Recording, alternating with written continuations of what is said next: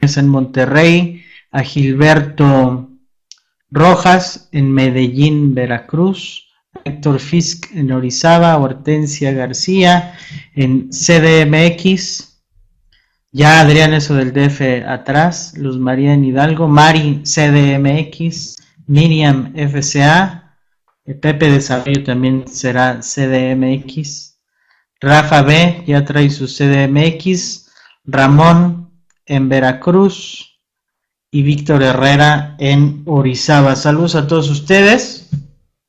No teníamos, no habíamos tenido la oportunidad de vernos en este año, entonces me pareció correcto eh, ver qué ha pasado. Ya pasó el primer mes y algunos días de 2016. ¿Qué ha pasado y qué viene eh, en la parte fiscal? Y como hemos hecho desde hace ya algún tiempo, eh, metiéndonos en la parte financiera también. Entonces, de eso vamos a hablar el día de hoy. Voy a empezar directamente a compartir eh, el escritorio para que veamos la presentación y luego en la parte del análisis financiero veamos también pues algunas gráficas de temas interesantes. Eh, voy a empezar a compartir entonces si me confirman si lo estamos viendo.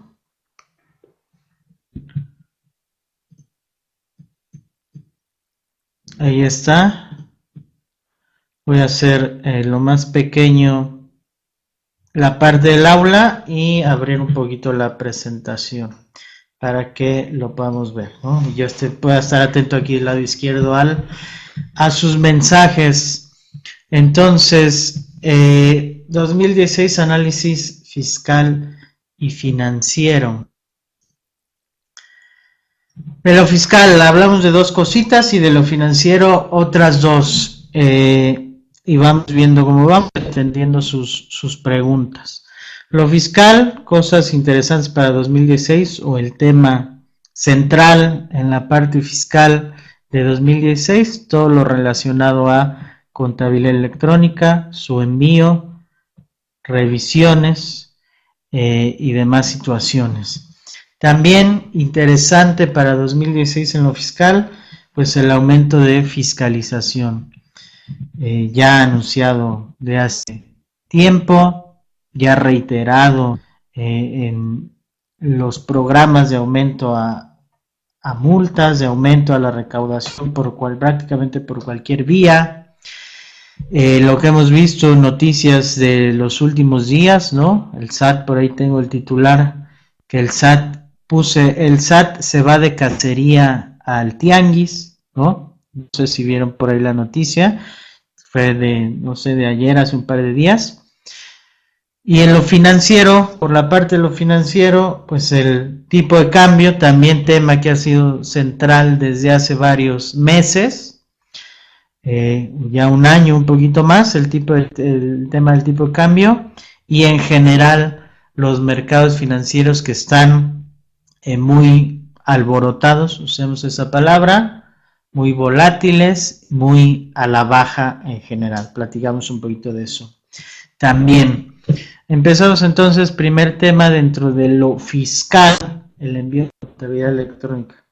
Yo no sé ustedes en sus ciudades, ¿no? Ahí está en Orizaba, Sergio Reynosa, varios en CDMX, gente de Chiapas, gente de Veracruz. Yo no sé, pero yo veo que cada vez que voy, me reúno con un cliente o doy una charla en una empresa o voy a reunirme con algún grupo, alguna industria, alguna cosa así, eh, ya sea por parte del colegio, por parte de la firma o quien sea, vamos, nos reunimos y la percepción que tengo es que la verdad ni idea, o sea, no hay idea de las obligaciones, de cómo se tiene que esas obligaciones, eh, ni nada por el estilo. Contabilidad electrónica y su envío, por ejemplo, eh, XML, pues entienden qué es lo de las facturas, no entienden eh, algunas personas cómo es esto de cómo hacer la contabilidad las pólizas, ligar un XML a una póliza, generar tu balanza, cómo tener tu contabilidad de acuerdo al código fiscal, de acuerdo también a normas de información financiera, no queda muy claro exactamente qué es lo que hay que hacer y menos para personas físicas. Eh, he visto un verdadero relajo en personas físicas eh, que estén obligadas al envío de su contabilidad electrónica, eh, no, cómo separar o cómo presentar o cómo integrar una diferenciación entre una persona física contribuyente, una persona física, digamos, un civil por sus gastos personales, eh, sus cuentas bancarias que tienen fiscales y tienen personales y los gastos que tienen fiscales y que deducen y los gastos que tienen personales que compraron una casa a lo mejor o que el gasto del súper o que el gasto que le dan a, a la familia. Ni idea por ese por ese estilo estamos perdidos. Y en general de quienes tienen la obligación yo veo mucho desconocimiento todavía al día de hoy, que estamos ya en febrero y que pues en marzo ya en teoría hay eh, envíos y en abril y así nos seguimos, ¿no? Entonces yo veo hay mucho desconocimiento. Todavía he visto muchas empresas que a la fecha no han emitido ni el año pasado y por supuesto ni este tampoco, por ejemplo CFDIs eh, nómina, ¿no? que no los han emitido simplemente porque no saben. Y es muy difícil encontrar números reales de eso, de cuánta gente está cumpliendo, porque el SAT normalmente no lo saca o saca números ahí eh, a medias o que es difícil de interpretar. Yo, por lo menos en, en, mi esfera, en lo que me he reunido y me he reunido con muchas personas a lo largo de hace un par de años o más, que de verdad pues hay mucha gente todavía que creo que no lo tiene muy claro, ¿no? Y si nos vamos a la raíz del problema, que es, como lo comentaba en un, eh, en un evento que hicimos en diciembre, eh, que todavía hay mucha gente que pues ya sabe ni siquiera contabilidad lleva, y estamos hablando de empresas, y estamos hablando de personas físicas también, ¿no? Ni siquiera tienen contabilidad, no tienen ningún tipo de registro, pues menos van a hacer CFDIs de nada, ¿no? Eh, y eso, pues el SAT lo está atacando desde la parte de lo que llamamos, entre comillas, pues terrorismo fiscal o intentando llamar la atención de todos eh, de estas maneras. ¿No? sé ustedes, me gustaría escuchar su opinión. En sus lugares notan más o menos esto o si está todo el mundo muy atento, las empresas eh, queriéndose poner al corriente, muy enteradas de sus obligaciones ¿Qué pasa por ahí en Orizaba, Héctor? ¿Qué pasa en Reynosa, Sergio? Rafa, ¿tú cómo lo ves aquí también en la Ciudad de México? Gilberto, allá en Veracruz, ¿cómo lo ven ustedes por, por allá? Me gustaría escuchar sus comentarios.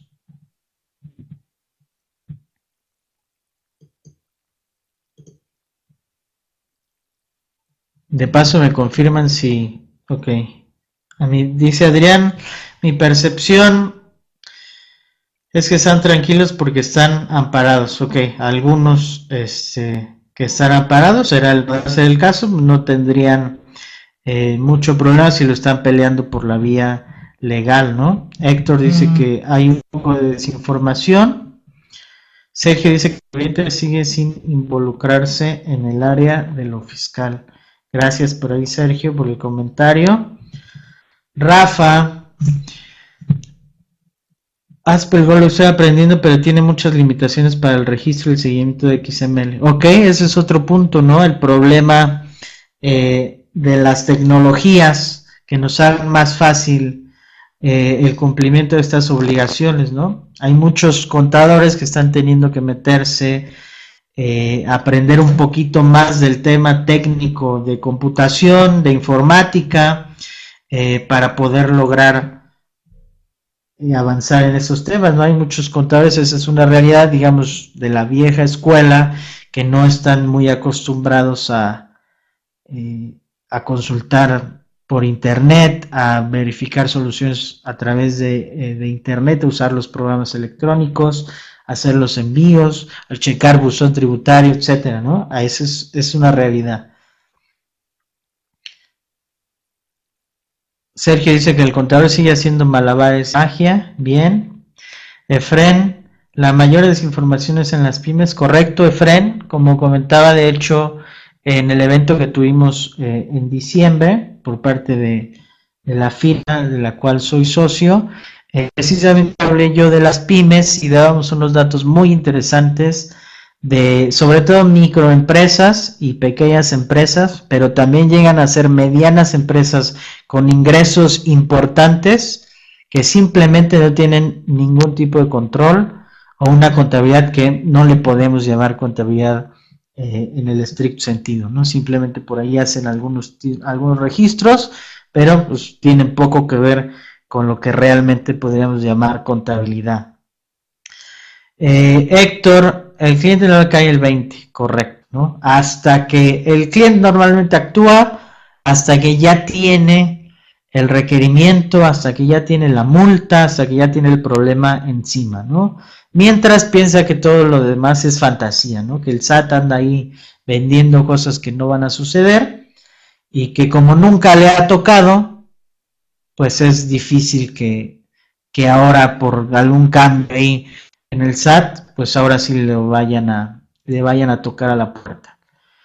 Emanuel, aún no queda claro para todos y con cambios en reglas de verdad incertidumbre, correcto, hay que estar leyendo prácticamente diario qué cambios hay, qué declaraciones hace el jefe del SAT, qué declaraciones hace Hacienda, qué modificaciones hay ante a, los anteproyectos y demás, y ver qué cambios nos van mandando, ¿no? Pepe dice que el problema es que el cliente o empresario no le toma la importancia que debería, es correcto. Rafa, buzón tributario es otro tema que el empresario no quiere atender. Héctor, comenta un contador. Comenta usted, contador. Ahí vea cómo la mando, por eso le pago. Ahí vea cómo la manda, ¿no? La balanza. Usted hágase bolas, ese es su trabajo, ¿no? Dice Héctor. Pepe, y en nuestro caso como despacho, nuestra duda es la opción del uso de mis cuentas en caso de personas físicas que emiten CFDI honorarios. Es correcto, Pepe. Yo, de hecho, eh, la política que adoptamos aquí eh, para el caso de personas físicas con dos, tres recibitos o con un recibo de renta al mes, pues es usar mis cuentas, ¿no? Si bien hay que batallar con la página del SAT, eh, pues no vale, este, no vale la pena en el caso de, de entrenamiento, por ejemplo, pues meterse en problemas de, de la balanza, ¿no? Y aunque algunos no estén obligados todavía en el tema de horarios, eh, pues sin duda en el futuro va a ser así, entonces de una vez para ir previendo, eh, pues puede ser la decisión si no tienen muchos movimientos, no hay mucho problema, pues empezar a usar tal vez mis cuentas, ¿no? Puede ser una, una solución en lugar de, si no hemos dado de alta en nuestro sistema contable y todo lo llevamos en hojas de Excel y no queremos hacer por ahí el rollo de transferir eso a como lo solicita el SAT, pues puede ser una opción, como bien comenta Pepe, pues usar mis cuentas para el caso de personas con pocos eh, ingresos o sin muchos movimientos, ¿no? Rafa dice que todavía no está el caso de honorarios en mis cuentas. Hay la obligación como tal del envío sabemos que está eh, todavía pendiente, por ahí hay un límite de, ingresos, entonces bueno, pues ahí, ahí tendríamos que, valorarlo, ¿no? Sin duda en el futuro es, como va la cosa, pues es probable, si no echan marcha para atrás, pues que ya la, la obligación sea prácticamente para todos, ¿no? Y no haya ya excepciones. Entonces, bueno, tendremos que ir valorando eh, como dice Héctor, que mis cuentas es la mejor opción para personas físicas con pocos ingresos, así es. Parece que no te metes ya en muchos rollos. Eh, tiene ciertas, ciertas ventajas. Eh, y lo malo, pues es que lo tenemos que hacer a través de la plataforma del chat. Ahora que dentro de la parte de lo fiscal, las noticias que hemos visto últimamente, o como se ha estado abriendo el SAT para el envío de, eh, sacaron la noticia hace un mes, una cosa así, de la primera DIOT recibida eh, a través de un tercero, ¿no? A través de los nuevos proveedores que ahora se pueden dedicar también eh, a, al envío de esas declaraciones, pues puede ser que en el futuro finalmente eh, también podamos hacerlo de mis cuentas a través de un tercero y no lidiar con la página eh, del SAT, ¿no? Puede ser una opción, pero eso ya lo iremos viendo conforme se vayan desarrollando los sistemas y conforme el SAT vaya abriendo más opciones, ¿no? Por lo pronto esa noticia también yo la veo como positiva, no tener que lidiar con la página del SAT y eventualmente llegar a una solución en la que yo, dice Rafa, usa, creo que fue el que dijo que usa el COI, dentro de su COI, pues pueda tanto hacer su contabilidad como siempre lo ha hecho, como emitir sus recibos de nómina, como emitir sus balanzas, como presentar sus declaraciones eh, y enviar todo al SAT digamos, desde esa misma aplicación, ¿no?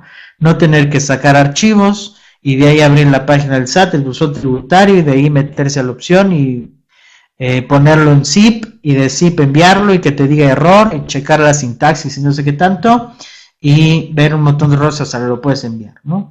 Sino que desde la misma plataforma tú puedas hacer absolutamente todo y simplemente darle clic enviar y ya que sea el desarrollador del programa el que se haga bolas con los requerimientos del SAT. Ese sería, no sé si lo ideal, porque lo ideal sería que no nos pidieran tanta cosa, eh, y no hubiera tanta intromisión, eso sería lo ideal, pero ya estando en el mundo en el que estamos, pues lo más fácil sería que dentro de una misma aplicación pudiéramos hacer todo. Eso sin duda va a suceder en el futuro, si todos siguen el mismo camino que hasta ahora, y eh, pues eso nos puede beneficiar en algún punto.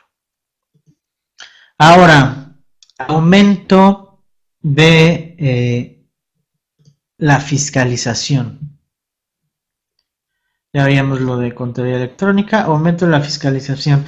Eh, a continuación les voy a presentar unas, eh, una serie de titulares que tomé de la prensa de hace por lo menos dos años para acá y que presenté también en nuestra convención del colegio el pasado noviembre, obviamente el año pasado, y eh, dice más o menos así. Todos titulares tomados de la prensa, que tomé de internet o que tomé de periódicos, etcétera. Y analizábamos en ese momento, decía terrorismo fiscal, lo analizábamos de esa manera. Ahorita, como aumento de la fiscalización, veamos.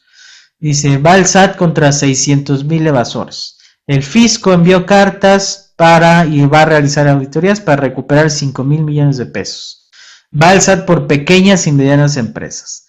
Va a los, tras los tarjetazos, contra el lavado, contra 5.000 rodanteros de la zona sur, contra las tarjetas de crédito, contra las facturas falsas, contra clubes deportivos, contra empresas por evasión y fraude fiscal, contra hospitales y medios de comunicación, contra millonarios deportistas, contra las transnacionales, contra taxistas, contra las marinas, contra los contadores fraudulentos, contra médicos y hospitales con irregularidades fiscales, tras los futbolistas, tras las propinas, tras los trabajadores domésticos, tras la industria del reciclaje, tras las cuentas eh, de mexicanos en el extranjero, por las tienditas, las cooperativas escolares, hasta tras los muertos, ¿no? hasta tras los muertos va el SAT. Todo eso y más, ¿no? Pude haber llenado por lo menos otras 5 o 6 páginas de cosas tras las que va el SAT, tras los muertos también. Y les digo que el día, hoy es día 9, eh, hace dos días, comunicado de prensa del SAT eh, yo puse el titular, este lo puse yo, que el SAT se fue de cacería al Tianguis.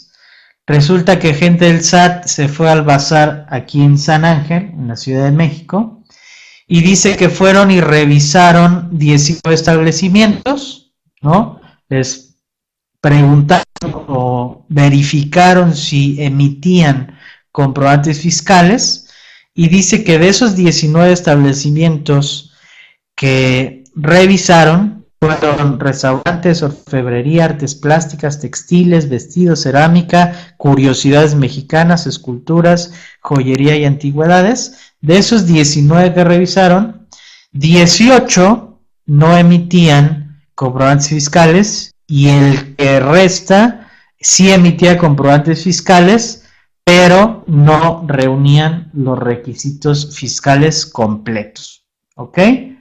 Y nos recuerda el SAT que eh, las multas por no expedir facturas o expedirlas sin los requisitos fiscales van desde los 13.500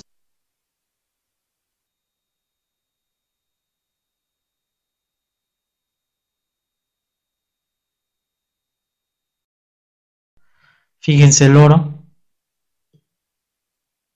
¿Qué clase de subida? Del año pasado lleva un movimiento del 3% al alza. ¿no? Eso es lo que yo pensaba, rebote en commodities. Eh, el tipo de cambio pensaba que se iba a recuperar y pensaba que los mercados iban a caer. Los mercados cayeron, los commodities no todos, pero el oro, digamos, lo más importante, eh, o el más seguido, el refugio, ha subido. Y eh, en caso del petróleo también creo yo que debemos de ver algún tipo de, subida. Básicamente para el año está sin cambios, conforme a lo que cerramos el año pasado, actualmente un poquito debajo de los 30 dólares, llegó a los 27 dólares, luego subió hasta los 34 dólares y actualmente está en 29 dólares y 43 centavos por barril. Este ojo no es el barril eh, mexicano, este es el que le dicen WTI, el West Texas. La mezcla mexicana está por debajo todavía de estos, eh, de estos precios, todavía tiene eh, varios dólares por debajo de lo que se ve en el WTI y también algunas otras mezclas internacionales. ¿no? Así es más o menos el panorama eh, general que tenemos eh, en los mercados internacionales. Interesantemente, bueno, vamos a, ver la, la, lámina. Digo, el dólar en relación al peso se encuentra actualmente cerca de máximos históricos. Ya veíamos que hoy tocó nuevamente un máximo histórico. Todavía el precio spot, el precio mercado, no ha tocado los 19 pesos por dólar. Sin embargo, en los bancos ya hemos visto eh, por lo menos en dos, tres ocasiones que se ha vendido por arriba de los 19 pesos. Hoy leí hace, eh, antes de hacer el programa que por ahí hacen 19.15, según lo que alcancé a leer eh, antes de, de iniciar por aquí. La correlación con el precio del petróleo ha sido muy alta en el año. Hemos visto que en días que el petróleo cae, el tipo de cambio también, eh, también cae. Cuando digo cae es que el peso baja. El peso baja, el, dólar sube. Obviamente es, ese par, ¿no? Eh, sin embargo, vemos que el petróleo en el año no ha cambiado en términos generales eh, demasiado y sin embargo el peso sí se ha depreciado el 10%.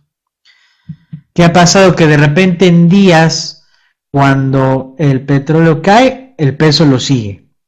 Sin embargo, si ese mismo día rebota el precio del petróleo, de repente el peso se queda por ahí estancado y no lo acompaña en las subidas, solo en las bajadas. ¿no?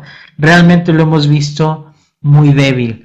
Y hay otra cosa interesante, que el mercado de capitales mexicano, es decir, la Bolsa Mexicana de Valores, eh, si vemos nosotros que en Estados Unidos cayeron el 10%, nosotros esperaríamos, o sería lo más normal, de acuerdo a las correlaciones que existen, que el mercado mexicano se estuviera también cayendo 10% o más.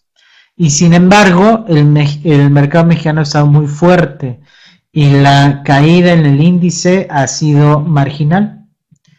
De hecho, llegó a estar positivo con eh, los índices americanos en negativos. Y aún así, el peso, la moneda, no ha reaccionado. La verdad es que se ha visto muy, muy débil. eh, incluso con un mercado de capitales fuerte en México e incluso cuando el petróleo llega, eh, llega a rebotar o llega a tener alzas eh, en alguna jornada. Y varias monedas sí se han recuperado y el peso se ha quedado un poquito débil, ¿no? Entonces eso es, interesante la debilidad que ha presentado el tipo de cambio. Sin embargo, yo en lo personal sigo pensando que es una buena oportunidad eh, estar largos del peso.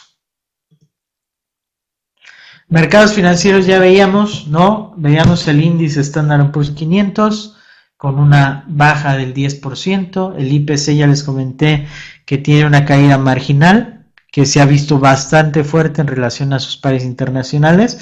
Y estamos hablando tanto de Asia, China está mal, Japón está mal, en Europa están mal, en Estados Unidos están mal y México está al momento resistiendo. No, es que esté bien, no podemos hablar de que esté bien, pero eh, la caída ha sido marginal, ha aguantado bastante fuerte, incluso empresas como Gruba, como Walmart, eh, están operando o estaban operando recientemente en máximos históricos.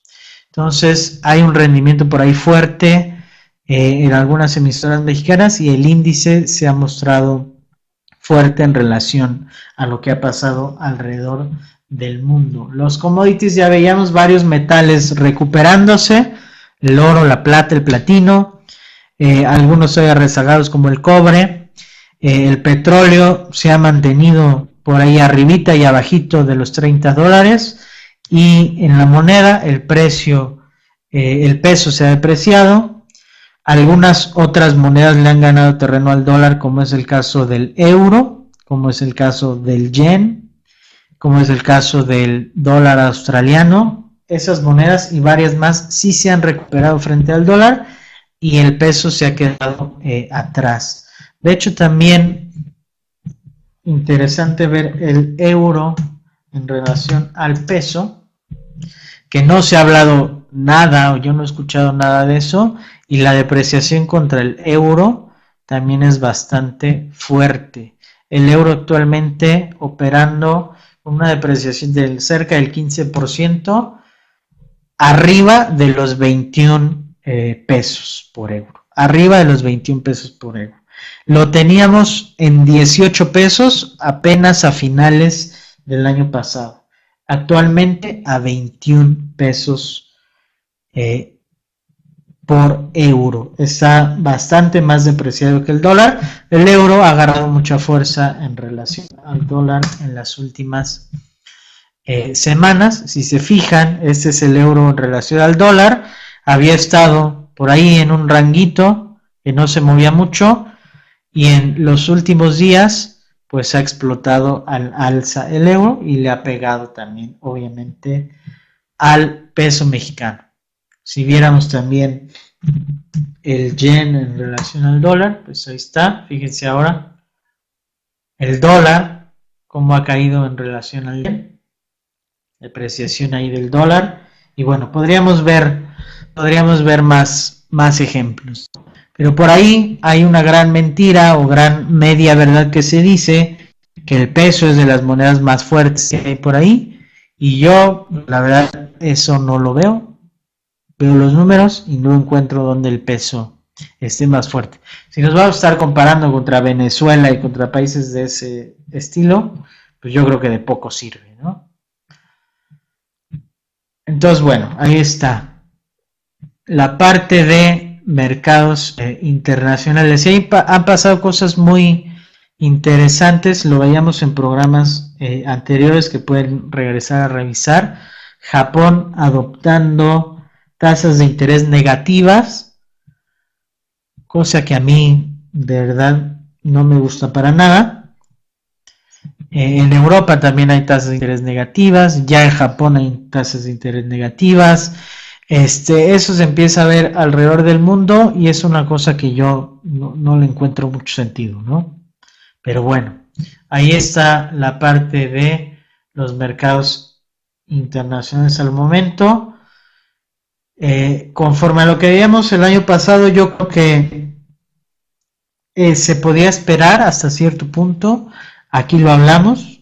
Yo veía mercados débiles, veía que se podía ir refugio al, al oro y pues bueno, hasta el momento ahí está. Ya después pues todo puede cambiar en el futuro, pero bueno, hasta el momento afortunadamente hemos estado acertados en eso. El negrito en el arroz, eh, en lo personal pues ha sido todavía el peso, ¿no? El peso es el que todavía yo creo que está muy, muy débil, aunque pues la tesis seguiría siendo la misma. Ahora, eh, durante ya más de un año se nos dijo o se nos ha estado diciendo y se ha estado eh, diciendo todavía más frecuentemente que no nos afecta lo del tipo de cambio, que es más que a México le beneficia que el dólar esté caro. Porque pues, los más pobres o familias pobres que reciben remesas, pues reciben remesas en dólares y pues les beneficia. Eh, que al turismo, pues obviamente también le beneficia, porque pues recibes más gente, que se le hace mucho más barato venir acá, europeos, y gastar a 21 eh, estadounidenses y gastar a 19, ¿no? Pues se les hace mucho más barato. Y para las empresas que exportan, pues también exportan mucho más y reciben, por supuesto, dólares, ¿no? Eso es lo que se ha dicho últimamente y pues macroeconómicamente hace mucho sentido ¿no? Hace mucho sentido, pues seguramente sea cierto eso, pero yo todavía creo que pues yo no le veo mucho beneficio a que el dólar se mantenga caro por mucho tiempo. Yo creo que empezaremos a ver los efectos negativos, ¿no? O sea, yo la verdad, digo, yo lo personal me ha afectado, ¿no? Yo digo, yo compro cosas, eh, no sé, me gusta comprar cosas, ya lo hemos comentado anteriormente, de tecnología, ¿no? Y eso pues sube los precios.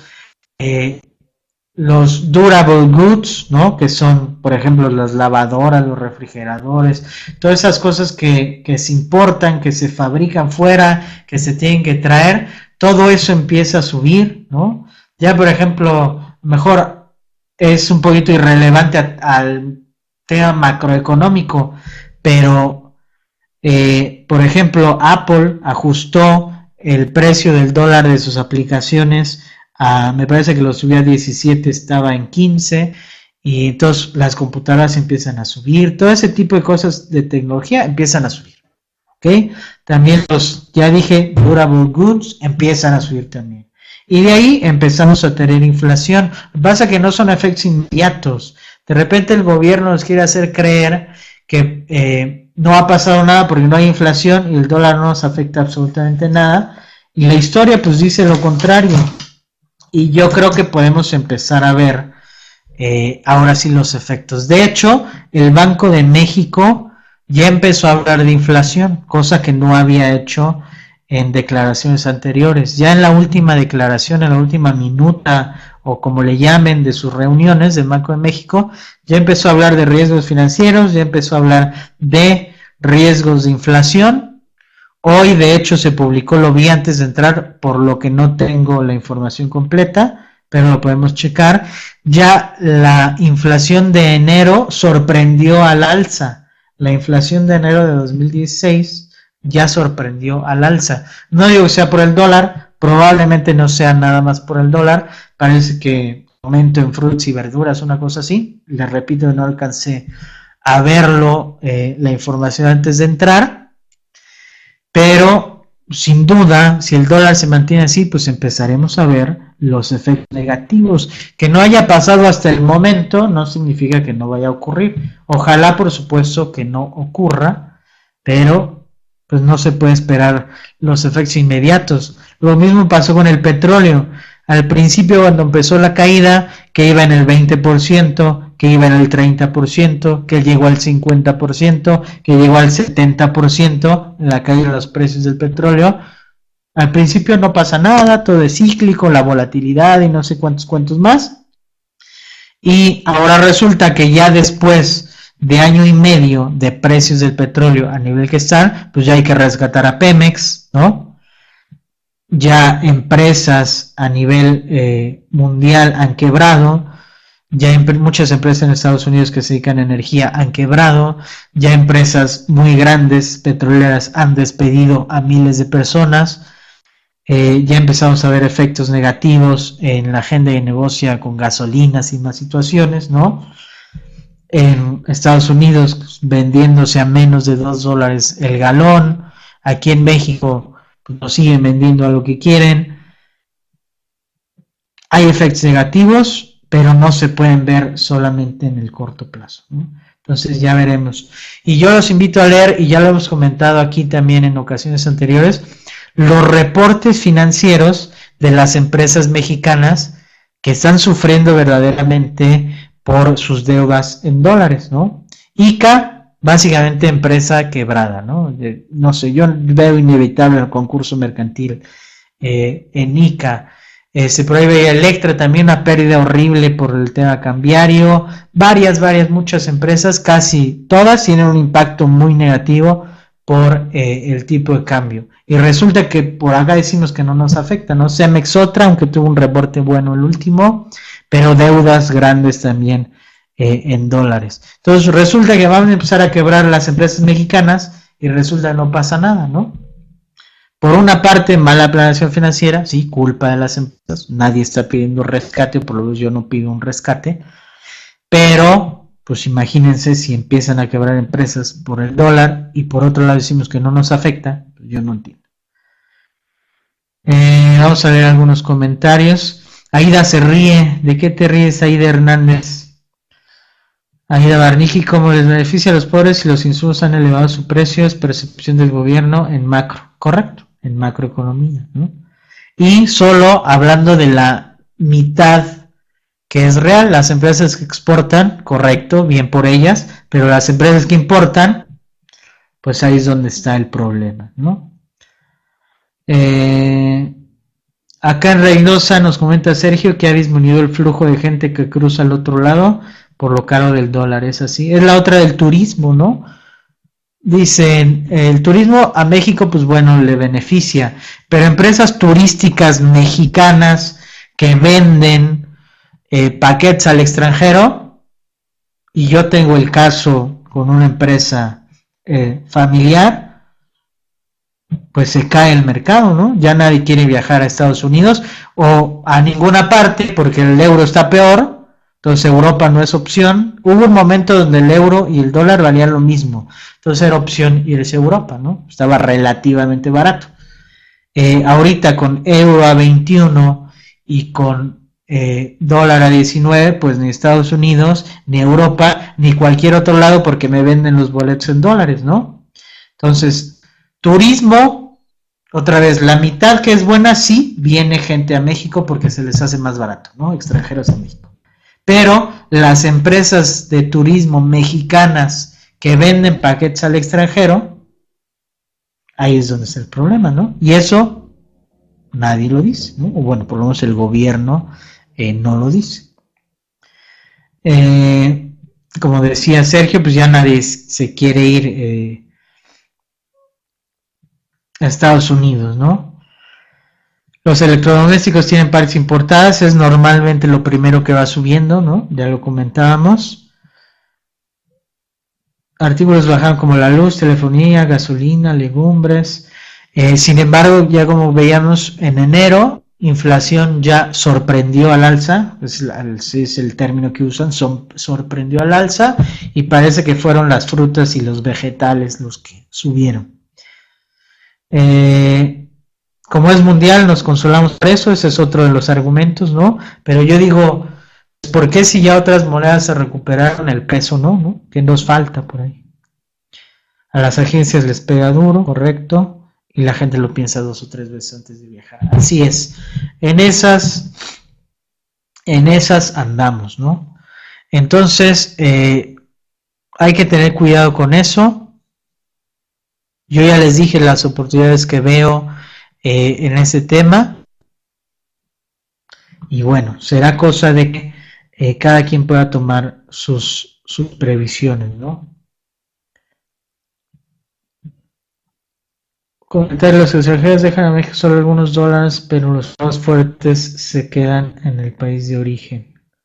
Ok, si ya se vienen todo pagado, ¿no? Por ejemplo, compran un paquete ya todo pagado allá, se queda una comisión por allá, y aquí ya no vienen, realmente ya no gastan, ya no gastan mucho, ¿no? Por ahí hace algunos años, eh, y los paquetes que les venden a los europeos y a los americanos por quedarse una semana, 15 días acá, realmente son muy, muy baratos. O sea, realmente tiene razón eh, la contadora Barniki, no se queda realmente mucho, mucho dinero acá, ¿no? Los paquetes que les venden son realmente eh, baratos a destinos como Cancún, Riviera Maya, que a nosotros ya se nos hacen carísimos porque todo ahí es en dólares y ya el turismo nacional pues no puede, no puede viajar para allá, ¿no?